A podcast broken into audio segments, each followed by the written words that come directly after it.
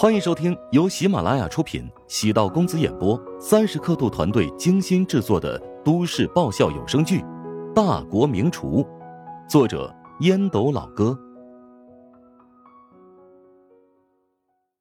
第一百六十六集。陶如霜点着嘴唇，肆无忌惮的研究乔治的五官。嗯，有时候觉得你有人格分裂。我觉得自己挺正常的呀。明明有本事，为什么总隐藏起来？明明脾气挺好，但跟我姐聊天的时候总跟一只刺猬似的。明明有勇有谋，为什么让别人以为你是吃软饭的？因为社会太险恶，你和你姐都是温室长大的孩子，不知道人间疾苦。你以后啊，也得收敛点脾气。凡事不要太冲动。嗯，我在剧组不知道有多收敛，结果现在跟大家处的都挺不错。那你现在知道低调谦虚是多么难能可贵了吧？嗯，总觉得不够霸气。我还是喜欢你用手卡住詹世坤脖子的样子，那才叫个爷们儿。嗨，得，刚才跟你说的那些话都白说了。乔治摇头苦笑。陶如霜见乔治无奈的样子，特别得意，心中暗想：“你跟我说的那些话，我都记在心里呢。”林平失恋酒后在食堂闹事，与陈雪华发生冲突的视频，被丁婵整理出来发送到网上。为避免让林平遭遇舆论压力，因此对他的面部进行马赛克处理。视频分成五个片段，连续发布在短视频平台上。宛如一个连贯的微型电视剧，让人看得津津有味，竟然吸引了一大波新粉丝。第一段视频，林平失恋之后，在食堂借酒消愁，到了打烊的时间依然不走，陈雪华只能主动上前劝他离开，但被林平拒绝，甚至主动动手推了陈雪华一把，陈雪华的头撞在了架子上，顿时血流满面。而林平呢，依然不肯罢休，还在耍酒疯。第二段视频，乔治发现事态严重，绕后将林平控制下来。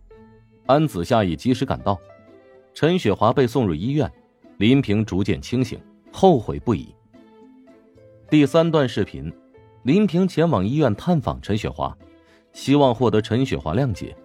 陈雪华没有生气，而是劝林平放开心怀。第四段视频，安子夏带着林平重新来到食堂，食堂邀请了林平的父母，用亲情帮助林平走出失恋的痛苦。最后一段视频，恰如其分的插入盐水老鹅和蟹粉狮子头的广告，对食堂的近期的招牌菜进行宣传，用当下最流行的连续短剧，将这一连串的故事演绎出来，是食堂宣传方式的重大创新。后台有不少粉丝都在留言，催促官方持续发布食堂的温馨故事。乔治觉得这是一个伟大的尝试。去年曾经一度热议的综艺节目《深夜食堂》，食堂老板给到访的客人准备一道道就地取材的食物，吃什么东西放在其次，关键是到访嘉宾在吃饭的过程中，分享自己的故事，在与老板的互动过程中。打开心结，放松心情。虽然那个综艺节目因为抄袭岛国同名综艺饱受争议，但故事的创意还是很不错的，而且适合食堂现在的状况。林平也关注了这五段视频，他主动跟乔治联系，要求删掉脸部的马赛克。没想到林平竟然有这么大的勇气，乔治当然没有拒绝。让丁婵又重新上传了无马赛克版本，留言、点赞、转发翻了十倍。果然，真实和真诚的内容最能打动人心。从余杭市返回琼金，除了参与食堂的日常工作，乔治还得腾出时间参加集团针对厨王争霸赛决赛开展的内部培训。这种培训呢，对乔治还是很有价值的。除了正则田正之外，其他几名国厨也轮番上阵，从自己的经验出发，给十八名晋级人选力所能及的建议和帮助。因为选拔赛已经结束，所以十八人之间不存在竞争。郝望拉了一个微信群，乔治也被拉入其中。大家平时都聊得很不错，对乔治也格外的尊重。乔治当然知道，这是因为他们知道自己的身份，不愿意得罪自己。郝望对乔治的变化特别大，虽然乔治对他并没有表现出特别的热情，但是郝望呢，还是各种主动示好，弄得乔治都有点不好意思了。虽然其余十几个人都陆续加了乔治的好友，但是乔治绝大多数时候都只跟墩儿在一起。今天培训课是正泽主讲，他重点讲述了自己对几大菜系的理解，以及在决赛阶段如果遇到了某个菜系的对手，应该如何取长补短，获得最终优胜。郑泽讲课时有种由内而外的气度，能让人情不自禁的感到钦佩。他虽然是鲁菜大师，但对其他八大菜系的好坏都研究的特别透彻。否则，他也不会被陶南方委任为产品研究中心的高级顾问。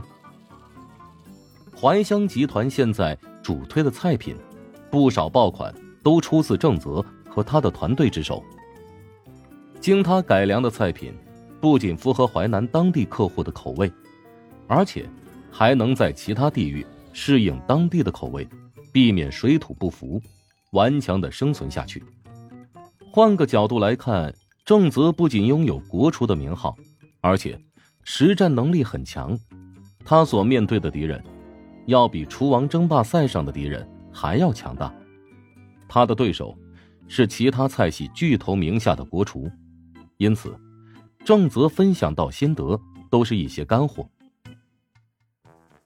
乔治以前参加这种培训都有种昏昏欲睡的感觉，但是郑泽讲课却让他注意力。始终保持高度集中。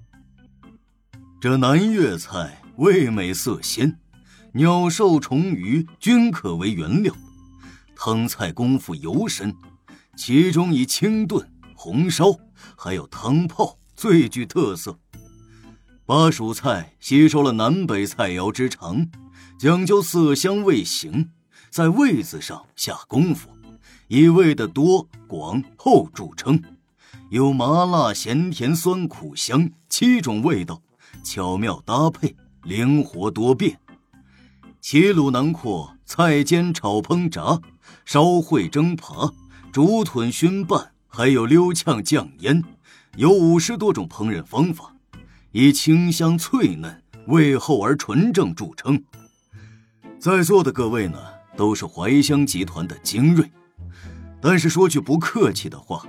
放在全国餐饮界青年一代，你们绝大多数都只能排在中下位置。巴蜀菜的吴林峰，南粤菜的施和，还有齐鲁菜的邓达先，这些人都才华横溢，精通至少两派以上的菜系。郑泽觉得要给台下这些人泼点凉水，否则他们不知道自己所处的位置。郑国厨的火气好大呀！怎么总长别人气势，灭自己威风啊？咱们也没有那么糟糕吧？搞得我们就是扶不上墙的烂泥一样。到了决赛，像我们这些原本排名靠后的，其实也就是炮灰了。还是得看前五名的实力。我其实就是当公费旅游去的。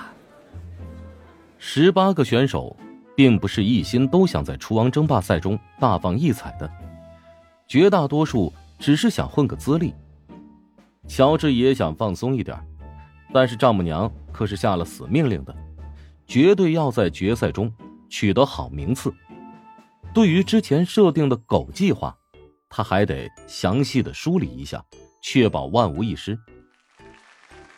郑泽终于讲课完毕，在大家的掌声中离去。休息半个小时之后，是实战培训。十八名选手除了乔治之外。都是带薪停产学习的待遇，为了让他们能够取得好成绩，所以每天都要进行一些内部赛，保持大家的竞技状态。所有对手都是随机抽取，这样可以使得大家的精神高度集中。哎呀，我运气不好啊，竟然抽到了好望。我的运气不错，抽到了倒数第三。我靠，我抽到了驸马爷。其余人都朝那人投向同情、悲悯的眼神，觉得他要被乔治教育了。本集播讲完毕，感谢您的收听。